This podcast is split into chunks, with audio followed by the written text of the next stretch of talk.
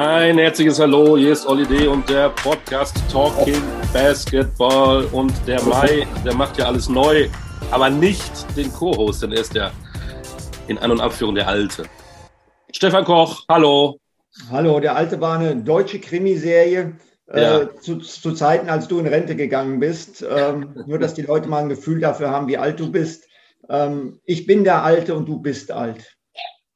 Oh, es geht ja gut los. Ich dachte, äh, alles neu macht der Mai und du wirst mal ein bisschen freundlicher, aber da waren die. No way, Olli, no way. Was warst in der Walpurgisnacht bei irgendeiner Hexe und hast dich da irgendwie, keine Ahnung. Ich bin mit dem Fuchsschwanz ums Lagerfeuer getanzt und habe dich äh, verwünschen lassen. Alles neu macht der Mai und da haben wir uns so überlegt, dann nehmen wir mal einen neuen Gast. Also unser Gast ist neu, nicht einer, der schon da war. Und ähm, der hat mit mir was gemeinsam. Stefan, jetzt guckst du. Ja, äh, ich habe auch Politikwissenschaft studiert. Ja, ich auch. Und Und du, ach, du ja auch. ja, Ja, stimmt. Das, das, das glaubt man ja gar nicht. ja, Wenn du mit deiner Bravo Sport manchmal in die Halle rennst, ja, während ich die Zeit unterm Arm trage. deswegen bist du so alt, weil du die Zeit unterm Arm trägst. Genau, in diesem Sinne. Äh, ja, ähm, was können wir noch sagen? Unser Gast, der, der ist gerade irgendwo draußen unterwegs, im, im kühlen Norden. Ja, Jo, nicht? jo, Er nicht? ist, er ist jetzt bei den Fischköpfen gelandet. bei den Fischgräben gelandet. Ähm, obwohl er, auch- ist er, ist er, ist er Nordlicht, ne? Ist er sowieso schon eigentlich, ne? Ja, aber nicht, nicht, nicht so weit im Norden. Also für, für, für uns, ja, gehört seine Geburtsstadt, würde ich sagen, wir würden sich schon Norddeutschland zurechnen. Ja. Ja. Ähm, sollen wir mal fragen, ob er auch einen zweiten Vornamen hat? Was meinst du? Übernimmst du das mal? Dann mache ich mal. Mhm. Äh, lieber Gast, hast du einen zweiten Vornamen? Äh, nein, habe ich nicht. Oh, come on. Hättest Hat du denn er- gerne einen? Hättest du gern einen? ich, hätte, ich hätte in der Tat gerne einen. Ja, ich hätte in der Tat gerne einen. Und wie würde der lauten? ähm, mein, mein Zweitnamen. Also mein Spitzname ist Lucky. Da können wir uns drauf einigen. So, Ja. aber ähm, mein, mein, mein Zweitnamen, den, den weiß ich noch gar nicht. Äh, ist das eine Anspielung? Ist das eine Anspielung auf irgendwas?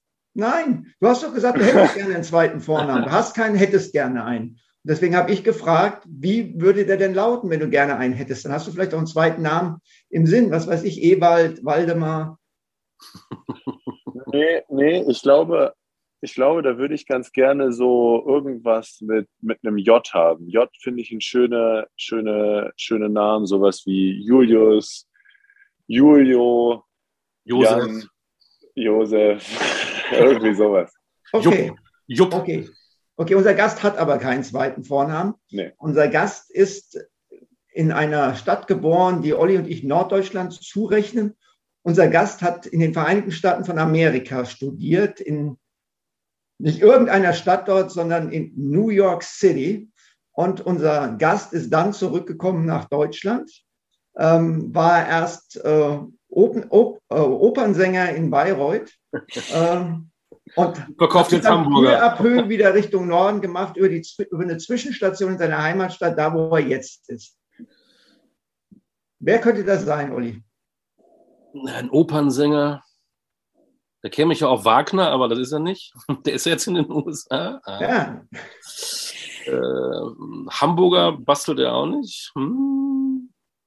Ich weiß es ja, wer es ist. Sollen, sollen wir ihn mal reinholen? wir fragen ihn mal selbst, weil wenn wenn er, lieber Gast, wer bist du? Äh, ich, bin, ich bin Lukas Meissner, aber für die meisten Leute bin ich Luki. Ja. Dürfen wir dich auch Luki nennen? Ja, Ja. gar kein Problem. Dann darfst du auch Das Olli. hat sich mittlerweile schon, das hat sich mittlerweile schon etabliert, auf jeden Fall. Stefan, du bist Steffi. Nein. nee. Mein, mein Spitzname hat nichts mit meinem Vornamen zu tun. Ist keine Abwandlung meines Vornamens wie bei euch. Nein, der Adler. War es nicht der Adler? Ja, Der Adler. Dem Adlerauge. Ähm, Lukas, wir fangen ganz investigativ an ähm, mit einer ganz, ganz wichtigen Frage. Ich habe gelesen, du bist ein leidenschaftlicher Kaffeetrinker. Stimmt das Ähm, überhaupt? Also, ich würde leidenschaftlich fast eher Teetrinker als Kaffeetrinker, aber ich trinke gerne Kaffee. Ich trinke vor allen Dingen gerne ähm, draußen Kaffee. Selbst im Winter nehme ich meinen Kaffee eigentlich mit nach draußen und trinke den draußen, ja. Jetzt dachte ich, du bist irgendwie so ein Barista, du bist irgendwie so, du bringst am liebsten irgendwie, ein, keine Ahnung was, äh, wir können jetzt über Kaffee reden, aber da stand nee, in einer, einer, Meldung, als du gewechselt bist von, von ähm, äh, Bayreuth nach, von Braunschweig nach Hamburg, der leidenschaftliche Kaffeetrinker war da so ein. Ja, es, es wird dann immer gefragt, okay, was mache ich gerne abseits vom, vom Basketball? Und da gibt es bei mir halt einfach relativ langweilige Dinge. Also ich, ich studiere nebenbei zum zweiten Mal, äh, ich habe meine Familie hier, ich koche gerne, ich lese extrem gerne und, und trinke halt gerne draußen mal einen Kaffee. Und das sind so die Sachen, auf die sich mein Leben halt außerhalb vom Basketball auch beschränkt. Und äh, genau, deswegen wird dann immer irgendwas rausgesucht, äh, was dann irgendwie so ein bisschen ein Aufhänger ist, ja. Ja. Der leidenschaftliche Kaffeetrinker, der am liebsten Tee trinkt, finde ich auch eine schöne, schöne Headline. Genau, was, was, was, trinkst du denn für einen Tee? Bist du denn beim Tee so, so, so ein richtiger Freak? Also das heißt, brühst du den selbst auf oder benutzt du wie, wie Olli, der Dilettant, auch einfach nur Beutel und kippst Wasser drüber? Ähm, also gerne trinke ich äh, schon Ostfriesentee. Also meine Familie hat da so ein bisschen ähm, Wurzeln auch und äh, trinke dann halt ganz gerne mal einen schwarzen Ostfriesentee, aber auch ganz gerne grün, abends dann auch gerne äh, Kräutertee. Also das ist so ein bisschen abhängig von der Tageszeit. So ein bisschen. Okay. Ja, dann kriegen wir viel raus heute. Wahnsinn. Äh, ähm, wir springen ein bisschen. Du warst lange in den USA. Was hast du denn von deiner, von deiner Charaktereigenschaft, von, von deiner Persönlichkeit? Bist du irgendwo Amerikaner geworden? Hast du jetzt 10% äh, Amerikaner in dir? Welche Eigenschaft hast du jetzt noch, die du in Amerika hattest? Ähm, also ich glaube in gewisser Weise so ein bisschen Stolz gelernt, würde ich sagen. Also die Amerikaner ja, sind ja ein sehr stolzes Volk und, und, sind stolz auf jegliche Sachen, ob es nun die Highschool ist, ob es das natürlich das Land ist, aber jegliche Unterorganisation und dadurch ähm, habe ich dieses Gefühl von, wie, wie bringt man sich in, in Gruppen ein, in soziale Organisationen, ähm, da auch ein bisschen Identifikation mitzubringen. Ich glaube, das ist etwas, was ich irgendwie da sehr gewertschätzt habe, weil es so ein Gefühl von Zusammenhang ähm, gebracht hat. Ähm, und, und ja, ich glaube, da, da kann man hier auch manchmal noch mal was lernen, so ein bisschen. Jetzt, jetzt, bist du ja nach äh, Jahren in deiner Heimatstadt in, in, in Braunschweig im Pro B-Programm mit 20 Jahren rübergegangen ans College. Was, was waren da die Beweggründe? Also nicht unbedingt ähm, wahrscheinlich stolz zu lernen, oder? Nee, das auf gar keinen Fall. Also es ging für mich hauptsächlich darum, dass ich äh, meine, meine Bildung ein bisschen mit, äh, mit dem Basketball verbinden wollte. Ähm, es ging darum, dass ich äh, dass meine Eltern auch Fan davon waren, dass ich irgendwie nebenbei noch ein zweites Standbein habe. Und das war für mich immer das Problem, ähm, auch in Deutschland schon, dass ich nie einer der Top-Talente und Prospects äh, für die Zukunft war, sondern für mich ging es immer darum, dass ich schauen musste, okay, ähm, wie sieht's aus in der Zukunft? Schaffe ich es in die erste Liga? Ähm, schaffe ich das in der Pro B zu spielen? Schaffe ich das am College zu spielen? Und das ging dann immer Schritt für Schritt irgendwie weiter und, und so habe ich das irgendwie, bin ich das immer angegangen. Deswegen war College für mich so ein ähm, ja, vernünftiger nächster Schritt und nicht in so einem BWL-Programm als Jugendspieler zu versacken, irgendwie so ein bisschen. Jetzt hast du gesagt, du wolltest äh, Bildung und Sport verbinden. Ähm, jetzt bist du an eine Ivy League School gegangen, Columbia. Spricht ja nun mal deutlich mehr für Bildung als Priorität denn für Sport. War es auch so? Ähm, leider ja. Also wenn ich jetzt sagen würde, ob es meiner Basketballkarriere gut getan hat, da zu, zu spielen, dann würde ich sagen, ich hätte wahrscheinlich an einem anderen College oder auch in einem guten ähm, Umfeld in Europa noch einen größeren Schritt machen können. Aber nichtsdestotrotz würde ich sagen, hat sich dieser Schritt am College bis jetzt immer richtig angefühlt und mich auch als Mensch eindeutig mehr wachsen lassen. Auf jeden Fall, ja. Jetzt, jetzt war es so, ähm, du bist gekommen und das war, glaube ich, das Senior-Jahr von Maodolo, war dein Freshman-Jahr. Ist das korrekt? Genau, genau, das ist korrekt. Ähm, hat er dich so ein bisschen an die Hand genommen, hat gesagt, hier, da kommt noch ein, ein, ein, ein Junge aus Deutschland, äh, dem zeige ich jetzt mal, wie hier in Manhattan der Hase läuft? Ähm, oder warst du da sehr auf dich allein gestellt? Äh, natürlich war es schön, jemanden da zu haben, der diese ähnliche Erfahrung gemacht hat, um da irgendwie neu hinzukommen und so. Ähm, alles so ein bisschen neu kennenzulernen, auch Leute direkt schon zu kennen, auch seine Freunde und so. Ähm, das hat schon sehr geholfen. Ähm, trotzdem waren für mich alle anderen Erfahrungen genauso neu und genauso überwältigend und musste mich da auch das erste Jahr erstmal so ein bisschen reinfinden, würde ich sagen. Mhm. Jetzt, jetzt warst du Columbia, Manhattan. Wir haben schon viele Podcasts gemacht. Einen mit Chris Senkfelder, der war auch mhm. in New York, aber in Fordham. Äh, das ist mal eine ganz andere Ecke, äh, ein bisschen weiter nördlich. Ähm, ein bisschen anderes soziales Umfeld. Ähm, hast du dich auf den schönen Teil von New York beschränkt oder hast du auch mal gesagt, nee, ich will das alles andere auch mal sehen?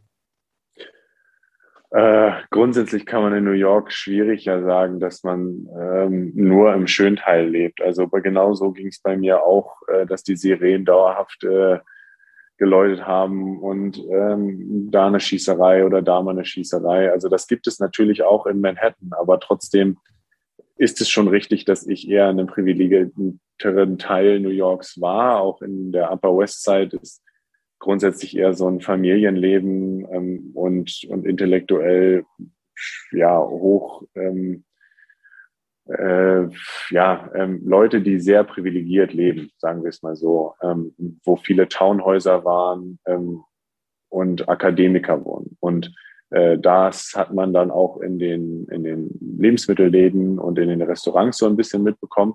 Und dann war es umso erfrischender, auch einfach mal in Viertel zu kommen, wo man nicht 30 Dollar für eine Pasta bezahlen musste, sondern halt auch mal äh, für, für einen Zehner äh, ein super Essen bei irgendwelchen Shops an der Seite bekommen und so. Das war, das war dann schon so ein bisschen erkunden ähm, und in New York natürlich auch so riesig, dass man da keine Sache zweimal sieht, sondern wirklich äh, viel, viel entdecken muss. Und äh, ja, trotzdem muss ich sagen, war ich schon froh, dann am Ende des Tages auch wieder nach in die Upper äh, West Side zu kommen, um da zu schlafen. Ja. Eine Frage noch zur Universität. Die, äh, in, gewissen Hochschulrankings gehört diese Columbia University immer zu den zehn besten der Welt. Das ist ja schon mal auch eine Aussage. Ähm, es haben einige Politiker dort ja auch Abschlüsse gemacht, einige US-Präsidenten, wie die Brüder, waren das Brüder eigentlich? Roosevelt, Franklin D. und Theodore, weiß ich gar nicht, oder irgendwie Verwandte. Barack Obama. Nein, war es nicht, Olli. Du hast doch Politikwissenschaft studiert. Ja, aber nicht. Wissen, dass die nur den gleichen Nachnamen tragen. Also du hast nicht studiert. Du, du hast nach dem ersten Semester abgebrochen. Luki und ich haben es zu Ende gemacht. Alles klar. Ich habe jetzt nicht Verwandtschaftsgrade von US-Präsidenten auswendig gelernt. Das war jetzt nicht mein, mein Fokus. Aber Eisenhower war da, ähm, dann die US-Außenministerin Albright, der berühmte Schriftsteller Paul Auster, der Investor Warren Buffett und Lukas Meissner. Das ist ja eine, eine Liste von überragenden Menschen hat man diese Schwingungen irgendwie in, diesem, in, diesem, in dieser Universität gemerkt, dass das irgendwie was anderes ist als eine, ich habe in Münster in Westfalen studiert. Ja, das war vielleicht ein bisschen anders. Ja, zu 100 Prozent. Also ähm, man, man läuft über einen Campus, der voll ist mit Studenten, die ein ganz breites Weltbild haben und auch einen ganz klaren Horizont, ähm, was sie später machen wollen. Und da geht es wirklich zentral darum, ähm, ein, eine Bildung, die so breit gefächert ist, zu bekommen, wie ich das noch nirgendwo anders kennengelernt habe, von Kunst, Musik, ähm, Literatur, Sport, Sprachen, äh, Wissenschaften, Mathematik, alles Mögliche, ähm, um dann bestmöglich auf die Welt vorbereitet zu sein. Also das heißt, man, man entwickelt da junge Erwachsene, die so gut wie möglich in der Lage sein sollen, diese Welt irgendwie zu einem besseren Ort zu machen und da mit jeglichen Perspektiven, Meinungen der Welt irgendwie auch konfrontiert und fast bombardiert zu werden, ähm, wo man irgendwie dann versucht, fast so eine Form von sehr, sehr super Intellektuellen zu, zu bekommen, die im Grunde genommen auf einem ganz menschlichen Faktor äh, Führungsposition für die Zukunft erfüllen können. Und da geht es darum, dass jetzt mehrere Leute aus meinem Studium schon äh, Unternehmen gegründet haben, in irgendwelchen Unternehmen doch schon aufgestiegen sind, an der Wall Street in Investment Banking sich Millionen angehäuft haben. Das heißt, man hat von da aus, es ist so ein Sprungbrett durch Connections und alles ähm, in die Welt. Und äh, das war sowas, was ich auf jeden Fall auch immer noch in mir drin habe, dass ich ähm, das Gefühl habe, ähm, ein bisschen was Größeres als nur ein Studium zu machen. Und jetzt, äh, ich studiere gerade zum zweiten Mal Fernstudium an der Uni Wismar. Ähm, das ist, das ist einfach komplett anders. Und da ist auch der Gedanke von, von Bildung und von Wissen einfach anders. Und das, äh, ja, ist schön, dass ich diese Erfahrung mitgenommen habe und ist auch sehr, sehr anstrengend und anspruchsvoll und ähm, kräftezerrend, aber ich bin echt sehr, sehr dankbar, dass ich die Erfahrung überhaupt machen durfte. Das wollte ich nämlich gerade fragen, wenn das immer so ein hohes geistiges Niveau ist, mit allen Spielflächen, die es da gibt, ähm, mit diesem Anspruch auch immer auf diesem Niveau zu bleiben, verliert man da nicht auch mal seine, seine jugendliche Lockerheit?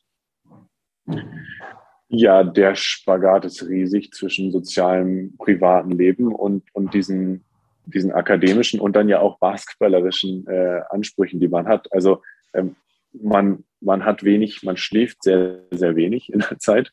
Ähm, man äh, lernt sehr viel, man hat sehr viel Druck und Stress und normalerweise beschränkt sich dann diese jugendliche Freiheit und dieser Freisinn und einfach mal locker lassen dann sehr auf diesen Sommer, wo man komplette Pause hat, wo man eher so eine Semesterferien hat, die ungewöhnlich für Deutschland sind, weil sie wirklich ja nur auf den Sommer beschränkt sind. Im Winter hat man vielleicht zwei Wochen um Weihnachten mal Zeit.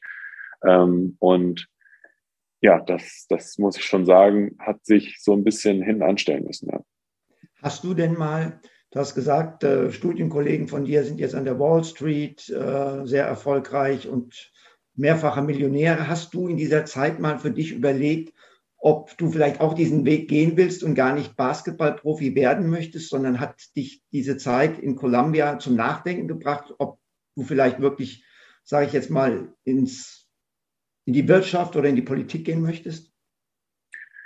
Ja, zu 100 Prozent. Also man muss einfach also ich glaube, diese Perspektive ist immer wichtig. Selbst wenn ich jetzt auch weiterhin im Basketball-Business bin, ist das, ich gerade etwas mache, was ich auf eine bestimmte Zeit nur machen kann und was auch sehr beschränkt der Welt etwas Gutes tut und irgendwie in gewisser Weise eine Erfüllung ist. Also ich liebe Basketball und ich spiele es total gerne und ich, das ist der Mittelpunkt meines Lebens, aber trotzdem weiß ich, dass da draußen in der Welt viel, viele Dinge sind, die genauso Energie verdienen, die genauso, also die genauso, wo ich mich genauso gut einbringen kann, die sogar noch wichtiger sind und die irgendwie anderen Menschen etwas, etwas Gutes tun können. Und ich versuche im Moment natürlich meine Plattform und meine Position als Basketballer auch ein bisschen zu nutzen, diese, diesen Aspekt auch auszufüllen und für andere Menschen da zu sein, anderen Menschen etwas Gutes zu tun, sei es im Jugendbasketball, sei es auf ganz anderen sozialen Ebenen.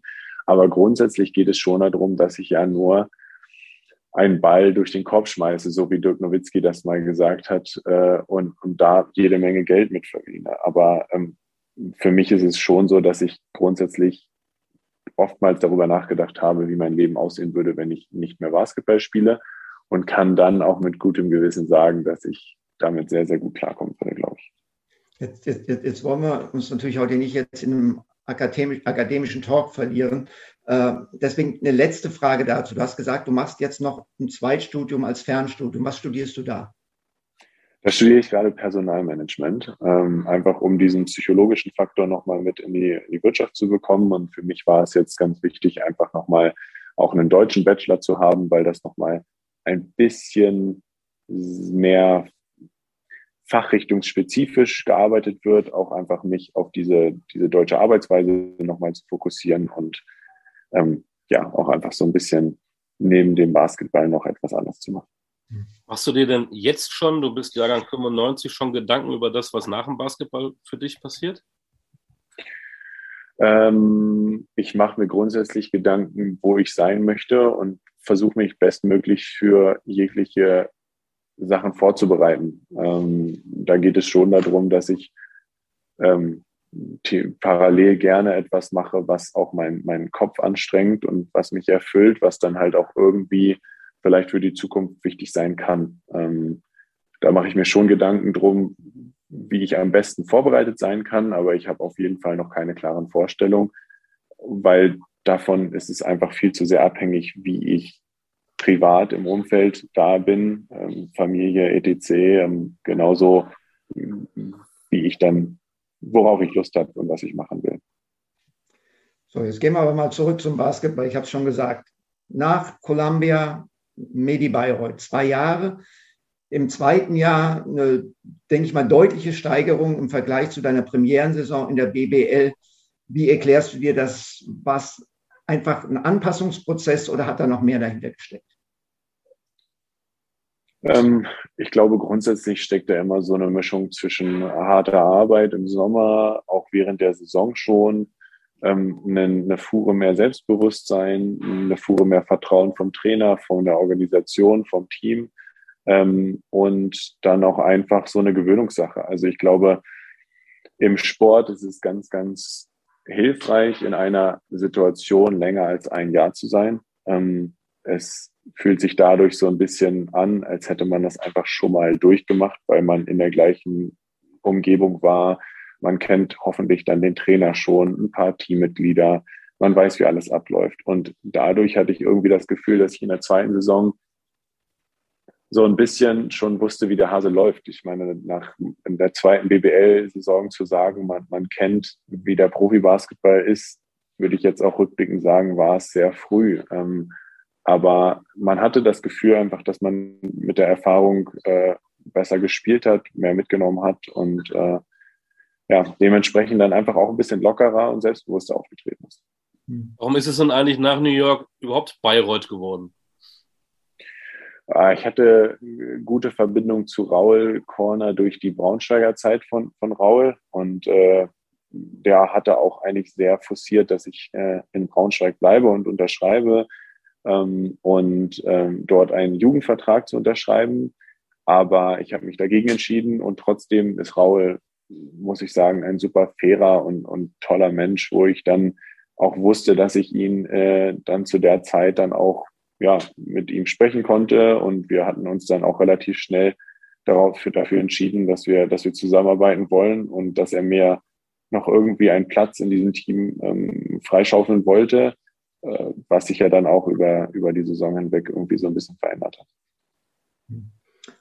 So, dann warst du zwei Jahre in, in Bayreuth und dann ging es zurück nach Braunschweig, äh, nach zwei Jahren Erfahrung schon in der Leaderrolle, dann bei den Löwen. War dieser Wechsel zurück in deine Heimatstadt so eine Art Herzensangelegenheit für dich? Ich glaube einfach ein sinnvoller Schritt, ähm, ein sinnvoller Schritt dahingehend, dass ich von einer Situation in Bayreuth komme, wo ich ein bisschen besser gespielt habe, aber doch in dieser Rolle von ähm, deutscher slash junger deutscher Spieler, der vielleicht ja noch so ein bisschen seine Zeit braucht, um ein gestandener BWL-Spieler zu werden.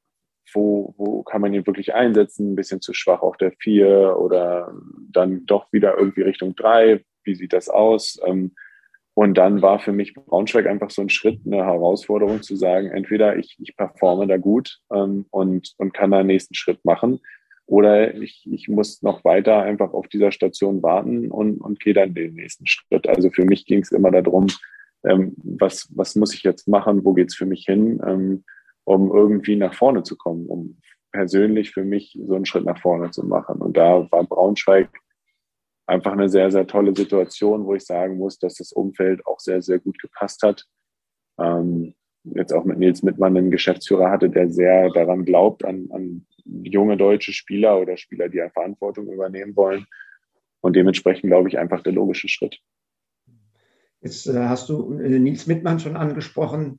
Ähm, Dennis Schröder ist ja auch jemand, äh, den du schon vorher kanntest. Welche Rolle hat er für deinen Wechsel gespielt? Ähm, ja, Dennis war mein Alter äh, oder hatte ja eine Agentur. Ich weiß jetzt gerade nicht, wie es da im Moment aussieht, aber ich war da ähm, Spieler ähm, meine ersten zweieinhalb Jahre. Dann in den Braunschweiger Jahren habe ich dann gewechselt. Ähm, und dementsprechend auch so ein bisschen Mentor gewesen. Ich kenne Dennis schon sehr, sehr lange und habe ja auch durch seine Entwicklung und durch seine Erfahrung, seine Karriere natürlich auch viel erfahren, ähm, immer nachgefragt, auch während der Saison immer mal nachgefragt, wie man in solchen Situationen umgehen kann und ähm, fand es dann halt auch sehr, sehr toll, dass er mir in Braunschweig dann nochmal die Unterstützung und, und auch den Mut gegeben hat, da so zu performen, wie ich es dann gemacht habe. Hm. Jetzt, jetzt hattest du in Braunschweig dann aber auch diese Schulter-OP. Äh, inwieweit hat die dich sportlich und vielleicht auch mental zurückgeworfen? Ähm, ich bin ja gefühlt noch gar nicht so richtig raus, weil ich die Saison jetzt, ja, jetzt ist sie fast zu Ende, aber trotzdem habe ich das Gefühl, bin ich immer noch so ein bisschen in den Prozess wiederzukommen. Und äh, dementsprechend muss ich sagen, bis zu dem Punkt jetzt war es ein, ein riesiger langer Weg. Ähm, die Verletzung hat mich schon körperlich natürlich und basketballerisch doch zurückgeworfen, vor allen Dingen was diese Konstanz anging. Ähm, wenn man vier, vier Monate, fünf Monate den Wurfarm nicht richtig heben kann, dann ist es halt wirklich so, dass es schon schwierig ist, da irgendwie wieder so ein bisschen den Rhythmus zurückzufinden. Egal wie viel ich im Sommer daran trainiert habe und gearbeitet habe und jeden Tag meine Stabi-Übung mache und, und ja, da irgendwie aufpassen muss, dass es der Schulter gut geht, ähm, war sie bis jetzt noch nicht auf 100 Prozent. Ähm, und mental ist es natürlich so, dass man aus so einer Saison kommt, aus Braunschweig, wo man wirklich doch gut performt hat. Man, man war auf einmal auf so einem kleinen Höhenflug, wo man dachte, jetzt geht's weiter nach oben. Und dann auch selbst bei der Verletzung, ich von vielen Leuten gehört habe, ach, eine Schulterverletzung ist nicht so schlimm wie ein Kreuzbeinriss. Du wirst doch irgendwie deine, deine Fähigkeiten dann zurückzubekommen, äh, zurückbekommen und da so ein bisschen anknüpfen, wo du aufgehört hast. Und das, das war einfach nicht der Fall. Ich habe da ähm, doch eine, eine, Zeit gebraucht, irgendwie wieder reinzufinden. Hm.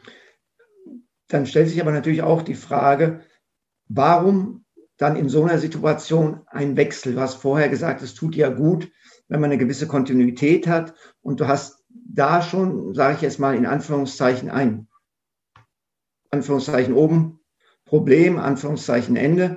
Ähm, warum hast du dann trotzdem dich entschieden, in diese Situation nach Hamburg zu gehen? Weil ich ähm, die Herausforderung annehmen wollte. Ähm, für mich fühlt sich nach Hamburg zu kommen natürlich privat so ein bisschen eher an, nach Hause zu kommen, obwohl Braunschweig meine Geburtsstadt ist. Es ist doch so, dass Hamburg für mich meine Heimat geworden ist und dementsprechend auch so ein bisschen persönlich ich gedacht habe, es zieht mich hierher.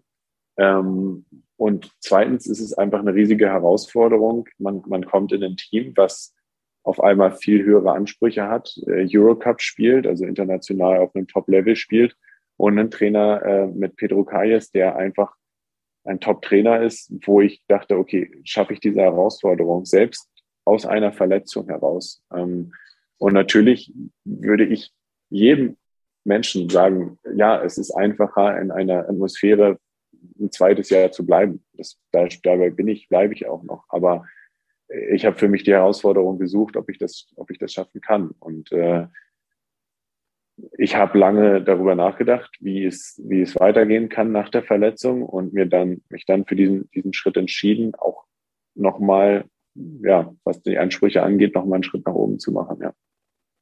Warum ist Pedro Calles ein Top-Trainer?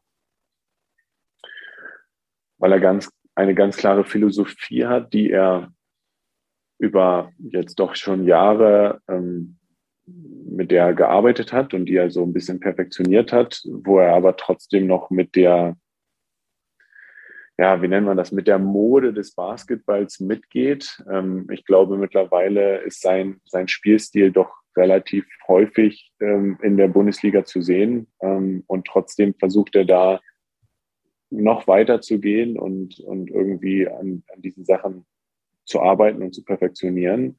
Und zudem ist er halt einfach eine Autoritäts- und, und Führungsperson, wo man sagt, der ähm, scheut vor, vor Konflikten einfach nicht zurück. Ähm, ich glaube, das ist extremst wichtig in so einem Business, ähm, vor allen Dingen, wenn man so ein bisschen, äh, ja, vor allen Dingen als Spieler man das Gefühl hat, okay, dann, dann sind da sechs Amerikaner, dann hast du da die Deutschen und äh, man muss da draußen ein Team machen. Und wie kriegt man das jetzt hin, dass jeder gleich behandelt wird, aber theoretisch braucht man auch eine Hierarchie und, und irgendwie äh, muss man da zusammenfinden. Und ich glaube, das schafft Pedro doch ganz gut, dass er ähm, das Team zusammenbringt, klare Ansagen macht und äh, trotzdem versucht, wirklich aus jedem Spieler das Beste rauszuholen. Was mich da mal interessiert, dieses, dieses Zusammenspiel Spieler-Trainer, wenn ein Trainer dir was sagt, machst du es einfach, weil du 100% Vertrauen hast oder bei jeder Entscheidung, die vom Trainer kommt, denkst du drüber nach, warum entscheidet der denn eigentlich so, damit du es richtig verstehst und vielleicht auch hinterfragst, das eigentlich finde ich es nicht so gut, aber ich mache es trotzdem, weil es mal, wie du sagst, eine Hierarchie gibt und der ist mein Boss. Ähm, grundsätzlich, grundsätzlich ist es so, dass ich, ähm, dass es einfacher fällt, etwas anzunehmen, wenn es funktioniert und wenn man sieht, dass es funktioniert. Und für mich, meine letzten Trainer waren Raul, Pete und jetzt Pedro. Und äh, ich glaube, dass Pete vor allen Dingen einfach auch noch ein Trainer ist, der extrem viel lernt und dazulernt und seine Stärken auf einem Gebiet hat, die, wo Pedro vielleicht nicht so gut ist. Und äh, wenn ich dann aber trotzdem bin ich in der Position, wo ich versuche, alles zu lernen und aufzunehmen, wo es auch nur möglich ist. Und da ist für mich ein zentraler Punkt, dass ich versuche, äh, dem, dem Team natürlich irgendwie zu helfen. Und vor allen Dingen im Pedros System ist es so, dass man, dass alles aufeinander aufgebaut ist, alles miteinander funktionieren muss, dass ich sage, okay, ich nehme das an und mal gucken, wie es funktioniert. Und eigentlich ist es immer der Fall gewesen, dass wenn man es so macht, wie gefordert, dann funktioniert es auch meistens. Wie mit, wie die, eigentlich mit allen Systemen, wenn es perfekt durchgeführt wird, wird es funktionieren. Ähm, und dementsprechend ist es manchmal dann eher eine, eine Frage von Gewohnheit und, und Training, äh, das so einzuspielen. Wenn du jetzt merken würdest, äh, dass du das nicht so sinnig findest, was der Trainer dir gerade vorgibt, würdest du dann zu ihm hingehen und sagen, hey, hör mal zu, ich finde das ein bisschen doof, warum machst du das? Oder würdest du sagen, nee, ich mach's trotzdem, weil, wie gesagt, äh, ist er mein Boss? Äh, äh, grundsätzlich ist man natürlich als Spieler nicht in der Position, ähm, etwas zu sagen und zu sagen, so, nee, das finde ich jetzt unsinnig. Ähm, ich denke aber, dass es extrem wichtig ist oder auch, ja, ähm, teilweise förderlich ist, ein gewisses Feedback auch von den Spielern zu haben. Und grundsätzlich geht es ja da immer darum, dass man gewisse Führungsspieler, Kapitäne, wie auch immer hat, ähm, die dann diese Perspektive aus dem Team geben sollten. Und untereinander mit den Spielern spricht man sich ja auch ab und, und ja, ist normalerweise da auf einer ähnlichen Wellenlänge, einfach um diese Spielerperspektive manchmal für einen Coach auch äh, wiederzugeben. Und äh, da geht es manchmal um basketballerische Sachen, aber auch abseits des Feldes, um ähm, ja, da, da irgendwie auf zusammenzuarbeiten, weil nichts anderes ist es ja nun mal, dass man mit dem Trainer auch zusammenarbeiten muss. Aber ich würde schon sagen, dass es grundsätzlich darum geht, dass, dass man darum, ja, die Umsetzung des Trainers zu 100 Prozent ausführen sollte. Du, du, ich, ich komme jetzt nochmal ein bisschen auf das zurück, was Olli angesprochen hat, ähm, aber auch auf das, was du schon gesagt hast, Lukas. Nämlich, du hast gesagt, äh, eine von Pedros Stärken ist, dass er konfliktfähig ist und konfliktwillig. Ähm, ich hoffe, ich habe es noch richtig in Erinnerung. Ich glaube, du hast mal gesagt, dass du am Anfang der Saison nicht verstanden hast, warum Pedro dich so wenig hat spielen lassen. Gebe ich das halbwegs korrekt wieder? Ähm, genau, mittlerweile, mittlerweile verstehe ich das. Damals genau. habe ich teilweise auf der Bank gesessen und es nicht verstanden, richtig. Genau. Hm, hat euer Verhältnis dadurch gelitten? Wie würdest du euer Verhältnis äh, beschreiben?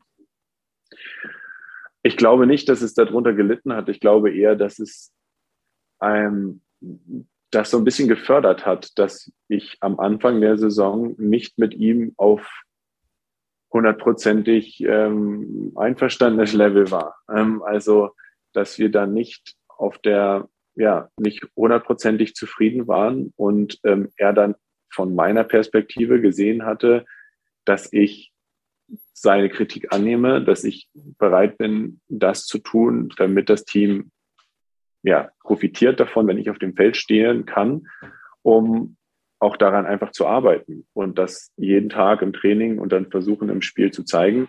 Und äh, dementsprechend habe ich so ein bisschen dieses Vertrauen dadurch einfach gewonnen, weil ich ähm, aus einer Situation komme, wo er unzufrieden mit mir als als Spieler auf dem Feld war, weil ich die Sachen nicht so umgesetzt habe, wie er es wollte, um dann dahin zu gelangen, dass ich jetzt in einer Perspektive oder in einer Situation bin, wo er, wo er darauf vertrauen kann, dass ich das tue. Und ich glaube, das ist fast besser, ähm, als wenn Friede, Freude, Eierkuchen wäre vielleicht.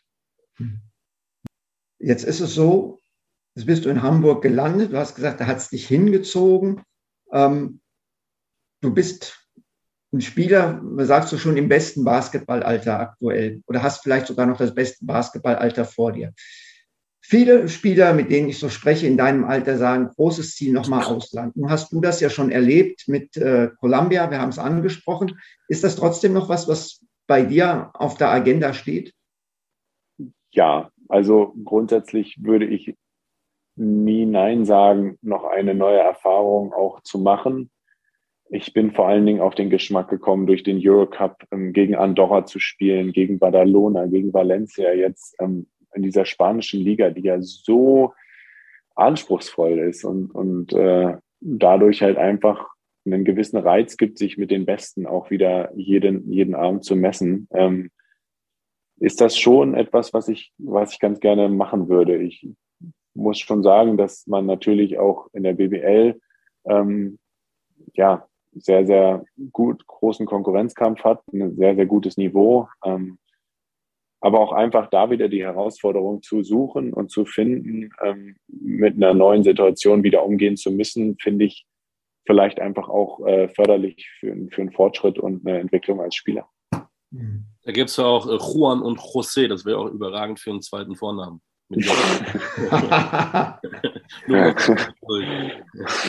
Äh, was mich nochmal interessiert, es gibt ja immer dieses äh, von Spiel zu Spiel denken oder so, was, aber trotzdem, wenn du ein Spiel Tag 18 hast, Hamburg gegen ähm, Bayreuth oder gegen Kreilsheim, dann hast du ein Spiel gegen Valencia oder jetzt hast du ein Playoff-Spiel.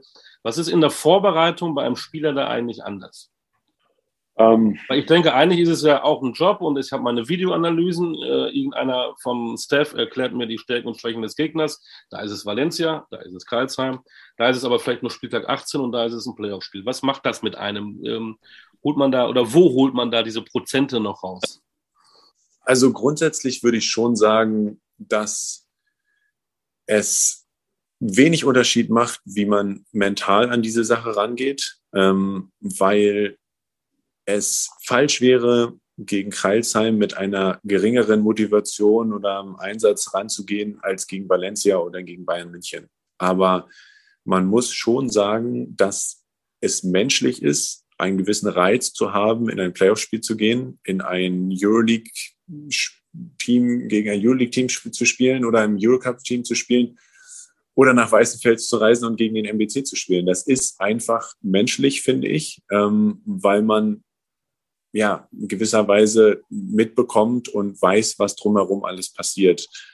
Ähm, deswegen ist das so ein, so ein kleiner Balanceakt ähm, zwischen genau so herangehen wie auch sonst und dann aber versuchen, diese emotionalen Höhen beziehungsweise auch tiefen emotionalen Motivationstiefen, wie auch immer, irgendwie versuchen auszugleichen, um, um so ein Level zu schaffen. Weil wenn man mit zu großer Motivation und zu viel äh, versucht, gegen ein Bayern München auf einmal ranzukommen, dann kann man auch ganz schnell mit zwei Fouls auf der Bank sitzen. Und da hat keiner von gewonnen. Und äh, dementsprechend ist es dann so, dass man jetzt auch in so einer Saison, wo es, weiß ich nicht, 62 Spiele waren, ähm, man dann auch einfach merkt und sagt, okay, äh, dieses Spiel ist genauso wie die anderen und ich kontrolliere das, was ich kontrollieren kann. Ähm, und den, den Rest, äh, ja, den gebe ich jetzt dem Basketballgott in die Hände. Ähm, ich habe alles gemacht, was ich tun konnte. Und da geht es auch wieder darum, vorbereitet und, und äh, bestmöglich ähm, sich in diese Position gebracht haben, gut zu performen. Das, denke ich, ist das, das Rezept für diese Situation. Wenn du selber merkst, ähm, heute geht es ja nur gegen den MBC und du merkst selber für dich, dass du ja vielleicht diese äh, Nuance weniger bringst. Ähm, lässt du es dann so laufen oder versuchst du an den Stellschrauben zu drehen und zu sagen, ich will trotzdem heute so performen, als wenn es gegen Valencia geht? ähm, nee, das ist auf jeden Fall so, dass die Motivation da ist, so zu performen wie gegen Valencia, weil am Ende des Tages geht es ja darum, dass man als Basketballer nicht nur bei, ähm, ja, in einem Spiel gegen Valencia gemessen wird. Also wenn ich jetzt daran denke, dass ich, wenn ich gut gegen Valencia spiele, aber schlecht gegen den MBC, ähm, davon irgendwas dem Team gewonnen ist oder mir selber, dann hat man ja eine vollkommen falsche Perspektive und auf, auf das realistische Basketballgeschehen. Ähm, es ist einfach so, dass es, ja, die Konstanz macht's, glaube ich. Ähm, und dafür ist emotionale Konstanz, äh, physische Konstanz ohne Verletzungen und alles nötig, um, ähm, um Top-Leistungen zu bringen. Ähm, ich glaube, das ist so ein bisschen das Rezept für, für eine erfolgreiche Saison und dann auch Karriere. Dann nochmal die Frage, dann machen wir diese Psychologie, mal, machen wir auch einen Rahmen drum. Ähm, was ist das Geile an einem Do-or-Die-Spiel, an einem Playoff-Spiel, wenn es ums Ganze geht? Dass eigentlich alles passieren kann. Ähm, man darf sich ja nie zu sicher fühlen. Ähm, Im Basketball ist es ja sowieso äh, ein super Sport, wo alles passieren kann und man irgendwie nicht so richtig weiß, äh, mit 20 führen oder was auch immer. Es kann alles passieren, aber ähm, das Adrenalin ist einfach da und bei beiden Mannschaften. Und zu wissen, dass wer an diesem Abend einfach das bessere Spiel macht, der, der gewinnt und der kommt weiter, egal was vorher alles passiert ist, ist, glaube ich, dieser Reiz, der, der so besonders ist. Das kennt man aus den Pokalsensationen. Man, man versucht so ein bisschen für den Underdog zu sein, ähm, auch als Außenstehender, ähm, einfach um diese Sensation und das Unmögliche irgendwie zu erleben und, und so, ja, dieses Gefühl zu bekommen, an etwas Besonderem ähm, teilgenommen zu haben. Ähm, ja, ich würde sagen, ähm, wir machen jetzt hier mal die große Klammer drum, oder? Ich würde auch was sagen. Ähm, allerdings habe ich auch noch eine Frage, wieder ein bisschen leichtere Kost ähm, an, an Lucky. Auch da wieder was, was ich mitbekommen habe. Du bist ein Bücherwurm. Und jetzt ja. ich gerne zum Ende dieses Podcasts von dir einen absoluten Buchtipp. Was liest du gerade oder was ist dein Lieblingsbuch? Ähm, gerade, gerade lese ich eher ein Sachbuch. Äh, da lese ich Against White äh, Feminism heißt das Buch, wo so ein bisschen darum beschrieben oder wo darin beschrieben wird, ähm, wie Feminismus in weißen privilegierten Ländern ähm, ja, dazu benutzt wird, irgendwie doch diskriminierend zu sein. Das ist etwas, was mich sehr interessiert. Äh, der ganze Themenbereich Feminismus, äh, aber auch ähm, Femizide, ähm, ja, häusliche Gewalt, sexuelle Gewalt. Also was finde ich ähm, ein sehr, sehr dramatisches Thema, was auch oftmals irgendwie viel mehr in den Mittelpunkt der Gesellschaft äh, gebracht werden sollte. Und ähm, ich kann auf jeden Fall einen Tipp geben. Also die Mitternachtsbibliothek ist ein sehr, sehr schönes Buch ähm, von Matt Haig heißt der Autor. Ähm, ist kein Sachbuch, ist ein Roman, ist vor allen Dingen etwas, was so ein bisschen das Herz wärmen kann und so ein bisschen den Alltag auch ein bisschen verschönern kann. Deswegen würde ich den jetzt mal dieses Buch als Tipp abgeben. Ich wollte schon gerade sagen, der, der Luki ist so ein, ein, ein, ein, das meine ich jetzt positiv, ein vergeistigter Mensch, der mit sich so vielen Sachen beschäftigt. Wo bleibt in deinem Leben eigentlich die leichte Kost? ähm, die ist trotzdem da, weil es ja die Sonne scheint und es jederzeit die Möglichkeit gibt, hier in Hamburg an Elfstrand zu gehen und äh, auch da mal einen Kaffee oder ein schönes Fischbrötchen zu essen. Und das ist für mich die Leichtigkeit auf jeden Fall.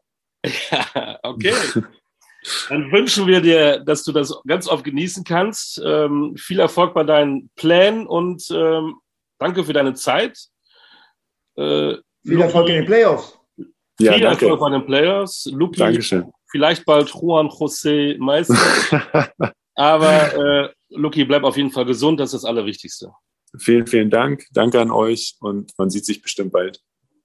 Möglicherweise in einer Basketballhalle in dieser Nation. Das kann gut genau. sein. Genau. Super. Das war äh, Lukas Meissner im Podcast Talking Basketball. Stefan, hast du noch was? Ähm, willst du dich jetzt noch politisch aktivieren heute oder gehst du Fischbrötchen essen?